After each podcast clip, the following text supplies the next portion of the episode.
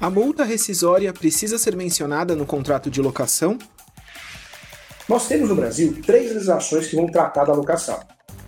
A Lei do Inquilinato, 8.245 de 91, alterada pela Lei 12.102 de 2009, temos o Estatuto da Terra e o Código Civil. A Lei do Inquilinato deixa muito claro essa relação é, locatícia, principalmente no que diz respeito à desistência, à rescisão.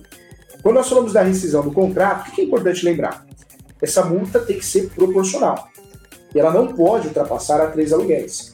Pode sim ser criada uma cláusula de isenção de multa, por um período, os 12 primeiros meses, após os 12 primeiros meses, após os 24 meses. Essa cláusula de isenção pode ser criada, ela não é nula. É uma cláusula que pode ser convencionada. Quando nós temos um contrato que realmente tem multa, e muitos têm, a maioria tem, essa multa tem regras específicas. Para ficar didático, deixar claro aqui não pode ultrapassar a três aluguéis e ela só pode ser cobrada de forma proporcional.